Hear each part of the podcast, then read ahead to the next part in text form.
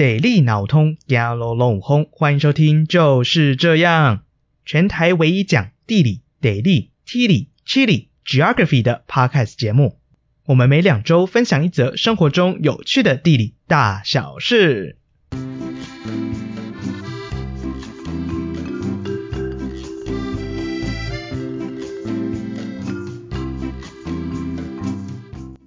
Hello，我是宝哥，就是这样，终于有合作了，好开心啊！啊啊啊啊啊！波浪号，波浪号，波浪号。我们这次呢是跟台大地理的简旭升教授简老师合作的一个计划。简老师呢在这学期的课程，一门课程叫区域地理。那有别于以往大学常常都是用书面报告啦，或者是 PPT 的简报，而是老师非常创新，请各组的同学用 Podcast 节目的方式来呈现期末作业。最后呢，老师也推荐了几组优秀的作品，所以我们会从七月开始，每两个礼拜分享一组同学们的作品，主题会围绕在台湾的北海岸，让正在收听的各位趴友们可以听听看台大地理的同学们，他们观察到生活中有趣的地理大小事哦。各位趴友如果觉得喜欢的话，也请不吝啬在 Apple Podcast、Instagram 或者是 YouTube 这些地方留下五星的评价，支持一下同学们的作品。最后，再次感谢台大地理的简旭升教授简老师，以及台大地理所的张一婷助教，能促成这次的合作。这次的作品是《风化的无限时动态：想象去人类中心的女王头》，由林子云、赵佳怡、陈梦辰、郑中燕、廖冠坚等同学们带我们来到野柳的地质公园。他们将从“风化”这个自然的现象这一个词汇来做延伸。来讨论那座丁杠五苗乡 A 杠五寸苗的女王头，就让我们来听听看他们如何用非人类中心的思考方式解析这个世界知名的观光景点。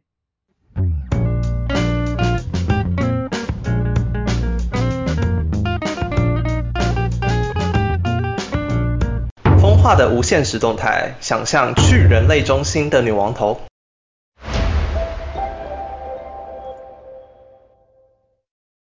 大家好，我们是第二组，是不是很久没有听到海浪声了？没关系，我们也是。OK，所幸在疫情开始之前，我们先去了一趟野柳。野柳以它的风化地形闻名，其中最有名的是女王头。那女王头的泊围，其实在这几十年来少了非常多，所以说它保存或断裂的议题也是大家所关注的。这也就是我们今天要探讨的北海岸的海岸危机。那我们对于这个议题的立场啊，大部分就分两派嘛，不是。人积极保存，要不然就是放任它断裂。但这种二元对立的论述啊，是由于我们太以人类中心的视角去判断的。那我们认为这个是不恰当的，我们应该要从一个去人类中心的视角。那这个去人类不是去 human，更是去 man。那这个 man 可能就是男性啊、白人、欧洲中心，然后中上阶层。对。那重新从这个角度去理解女王头，我们可以呃产出更具备异质性、多样性的结果。为了要符合这个多样性物质，所谓非人视角，那我们就去找了风化的各种定义，发现至少有三种。第一个就是风化作用的那个风化嘛，第二个就是它的英文 weathering 和天气的关系，第三个则是在中文里面风化有色情交易场所的意思，譬如风化区。那我们认为这个多重的意思可以帮助我们做一个非人或是女性主义视角分析。此外，为了进一步让自然地与人文地理产生对话，我们还去访问了三位教授，分别是台大的呃林俊学老师、师大的王文成和苏淑娟老师，这三位都是台湾地质公园学会的理事。那还有访问身处前线的地质公园导览员罗大哥，来问问他如何看待这项议题。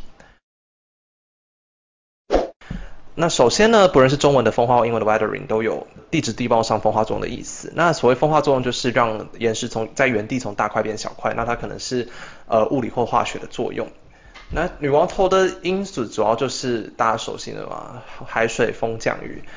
不过呢，人们很常忽略就是其实还有人类的作用。呃，比较实际看得见的，就比如说人类拿利器去破坏女王头，或是说在上面踩踏，把它当扶手攀爬之类的。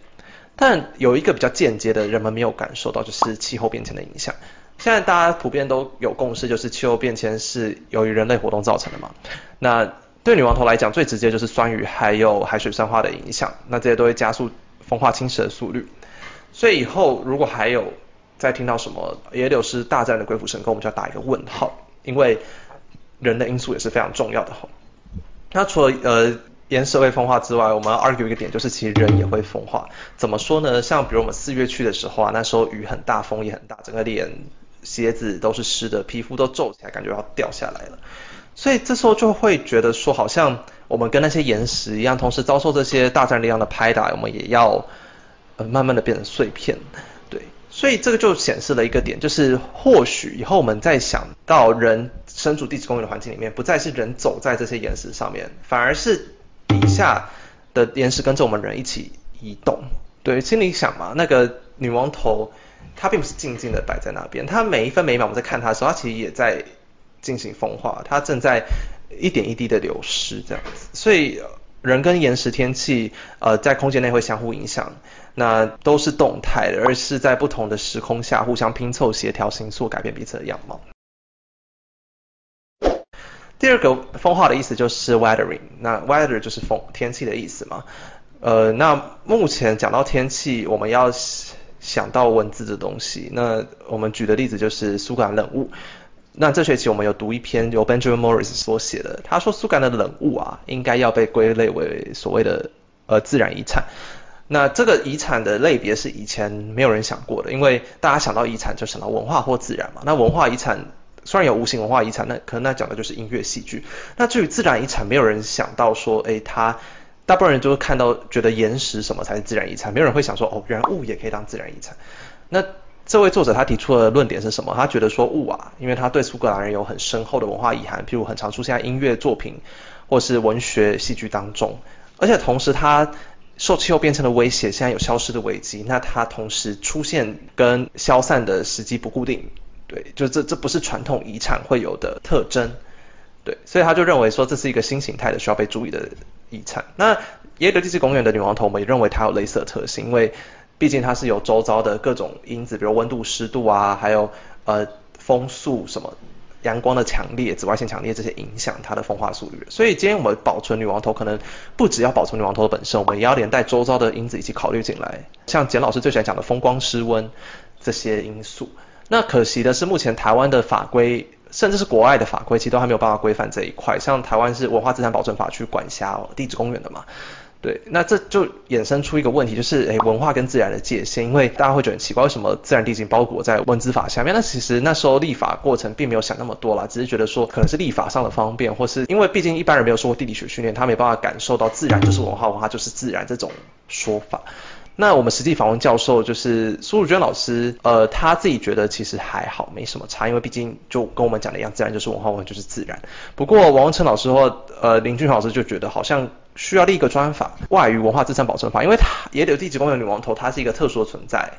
就是如果说要照我们刚才讲的，就是要连同周遭的环境条件进行保护的话，那它就跟传统保护古迹、保护什么是不一样的。那除此之外呢，就是女王头还有个时间性的面向。对，这也是增加它价值的部分。那我们这边要引用的就是 Claus Stotz，也是我们这学期读过的文章，讲北极海冰。北极海冰的时间性是多重的，它是有季节性的，有周期性的，也有很久以前。像季节性就是它夏天融冰，冬天结冰嘛。那周期性的就是逐年它的海冰面积递减，因为全球暖化。那那个历史的特征则是，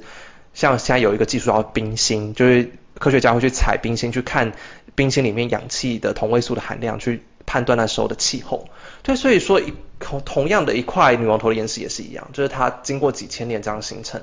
而在我们有生之年可能断裂，那这个是多重的，就是它生成时间跟它断裂时间是不成比例的，这就增添了它的某种价值，就是它不只是一个静态的东西。第三个风化的意思就是形容色情交易的场所。那我们想要把它扩展到性器结合以外的意思，就是任何引起性意味的动作，我们都会觉得它是跟风化有关。女王头跟野柳也可以算是怎么说呢？像实际上来讲，我们游客去的时候，很常会去抚摸那些岩石嘛。虽然呃，据罗大哥的讲法，这样是不行的啦，只是说也是一般人都以为只有女王头不能碰，但其实大部分人还是。其他岩石可以碰，那我们去碰的时候，就会很像在抚摸人的肌肤，去感受那个岩石的纹理跟那个粗糙孔隙。对，那至于抽象上面来讲呢，很多报章杂志跟文学家都常会用女性的性征来描述女王头，譬如她的乳房啊，她的秀发，她的纤纤细颈。对，那这些也会引起某种性意味的反应。那搜寻报章杂志。我们是搜寻联合知识库，就发现其实这个女性的词汇已经很延续很久。像最早就会讲说，呃，如果是对于它的外观呢、就会用什么纤纤细颈、粉颈、可远观不可亵玩这种说法。那至于对于它的保存措施，就会用什么补妆、化妆，呃，女王打一针青春十五年。对，青春永驻这种说法。那至于说最近几年，则有一个倾向，就是甚至不止女王头，连女野柳整个园区都被女性化了。比如说，女王的秘密花园是野柳地质公园最近推出一个游程，去那个野柳的第三区，那个地方其实跟女王头有一段距离。然后还有他们挑选的女王头的继承人俏皮公主，你看为什么是一个女生而不是一个男生？对，就很深刻的被女王头的形象影响。虽然说积极保护女头的人常常强调它是个珍稀地景啊，对当地经济有很大的贡献为理由来说要积极保护它，但是我们认为其实有一个功能是常常被忽略或是人们不愿意承认的，就是它的难以量化的美感的功能。就是因为毕竟目前主导这些保育的都是男性嘛，所以说对于女王头女性形象，他们有个男性凝视，就是会觉得女性就是要被保护的，女性的身体就是脆弱的。那具体的理由，像比如说，从以前到现在就会有大概分三阶段的保育策略嘛。最开始就是用水泥补那个裂痕，然后再来像之前林俊权老师有施用过建材涂料。那最近的则是高分子所试图用奈米涂料，但这三个到最后都不了了之。这样，至于说比较没有那么侵入性的，则是比如说在它周遭摆小石头围住它，或是在旁边的木栈道摆监视器去监视附近的人为活动，或是在人多的时候配置警察。那这些其实都跟我们社会上国家法律对于女性的保护措施都是类似的，就是为了防止她受到性侵害、性骚扰等。对，尤其是近年来，随着女王头的五官越来越立体，脖子越来越细，更符合大众对于女性的审美观之后，我们对于她的焦虑还有保护措施也越来越强烈。不过，这种男性的视角地景保育，难道真的是好的吗？就是。其实我们在想要某一个不同的可能，到底一个女性主义的地景保育策略会是如何？呃，我们就有去问身为女性而且有在长期关注这个议题的苏淑娟老师，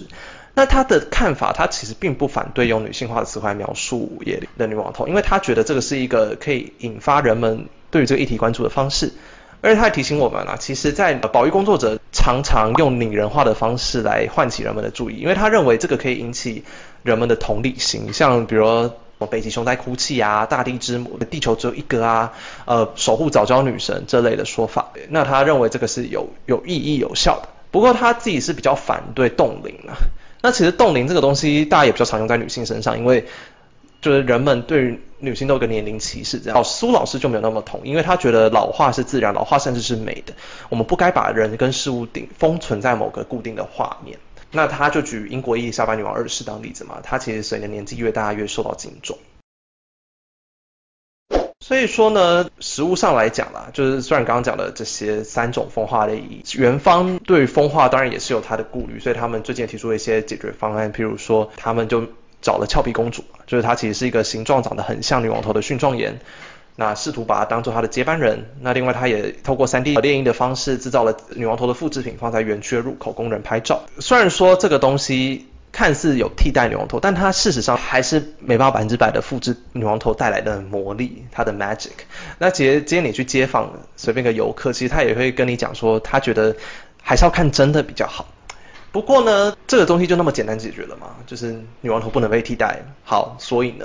所以，我们今天打算用一个 hybrid 的概念去解释这个现象。那 hybrid 的理论其实是由 Sarah Wamor 这位英国地理学者提出，它是承袭自 Latour 的行动者网络理论。那它的基本的宗旨就是讲说，其实没有自然的定律或是社会的结构能够去决定一个网络里面事物的发展。那在野柳例子里面呢，所谓社会结构就指的是人们保存或是不保存的论述。那自然定律就是比如说大自然的那些海水啊、风尾季风这些的影响。它虽然都会对网络里面的东西产生影响，但其实最后网络里面会发生什么事情，都是来自于它们关系性的互动。那个能动性其实在这个关系的互动中产生的。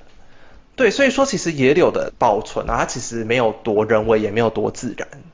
怎么说呢？像比如说保存不是纯人类的嘛，比如说它可能是一个女性主义视角的，或是它可能是一个非人的。那自然演绎的部分，就是因为我们比如说我们会透过气候变迁什么去影响它，所以说我们表面上看到自然力量未必自然。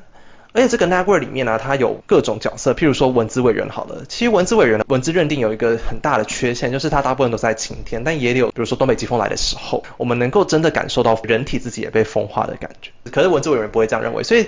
你看，这就是一个很细微的变化，那它可能就会影响了一个地景最后会不会被认定具备文字价值。那另外就是，譬如说还有温室气体、硫化物啊，这些其实都会间接的影响它。假如我们都透过去 human 去 man，透过非人视角认识在网络中每个角色之间的相异性，就能透过关系上的合作感受彼此的差异并共存。那我们也不用再执着于说到底是要呃积极保存还是任任它断裂，因为。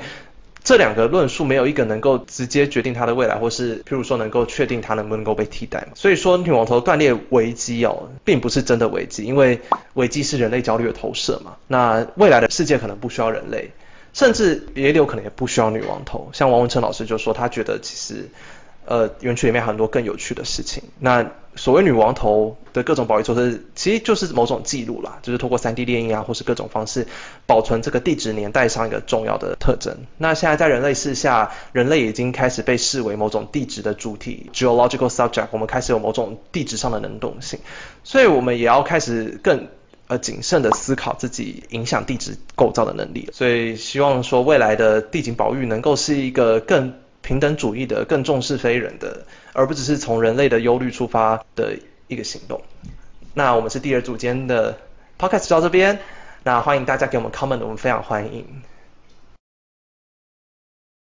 回过头来看，我们认为野柳地质公园女王头这个议题可以带给我们对于自然地理、人文地理这个鸿沟一个新的认识。其实，呃，地质公园像比如我们访谈那三位教授都是。来自不同领域的，像有做发展研究的，有做就是真的地形学的。那所以地质公园我觉得是一个很好在实务上能够结合这两派的组织。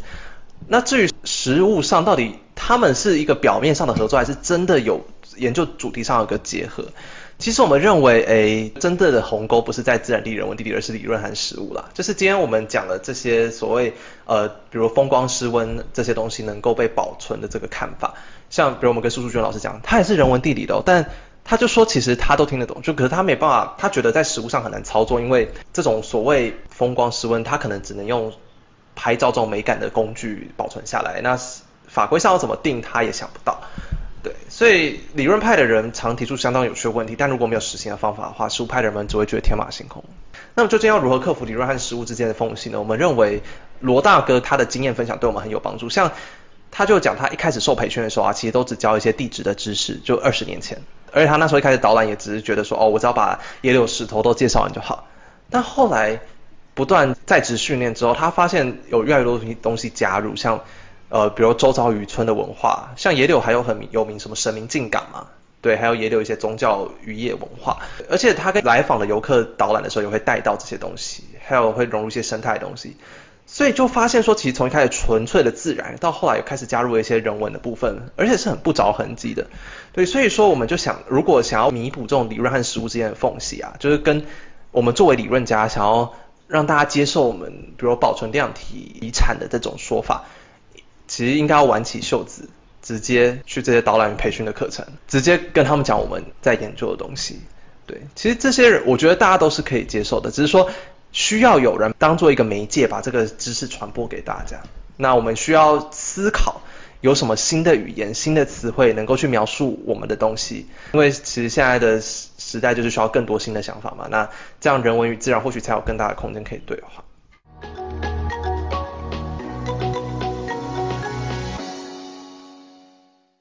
各位趴友，欢迎点下方的链接到我们的 Medium 部落格。看更多的图文说明，另外也欢迎追踪订阅我们的 Instagram，就是这样 Official，和我们分享你观察到生活中的地理大小事。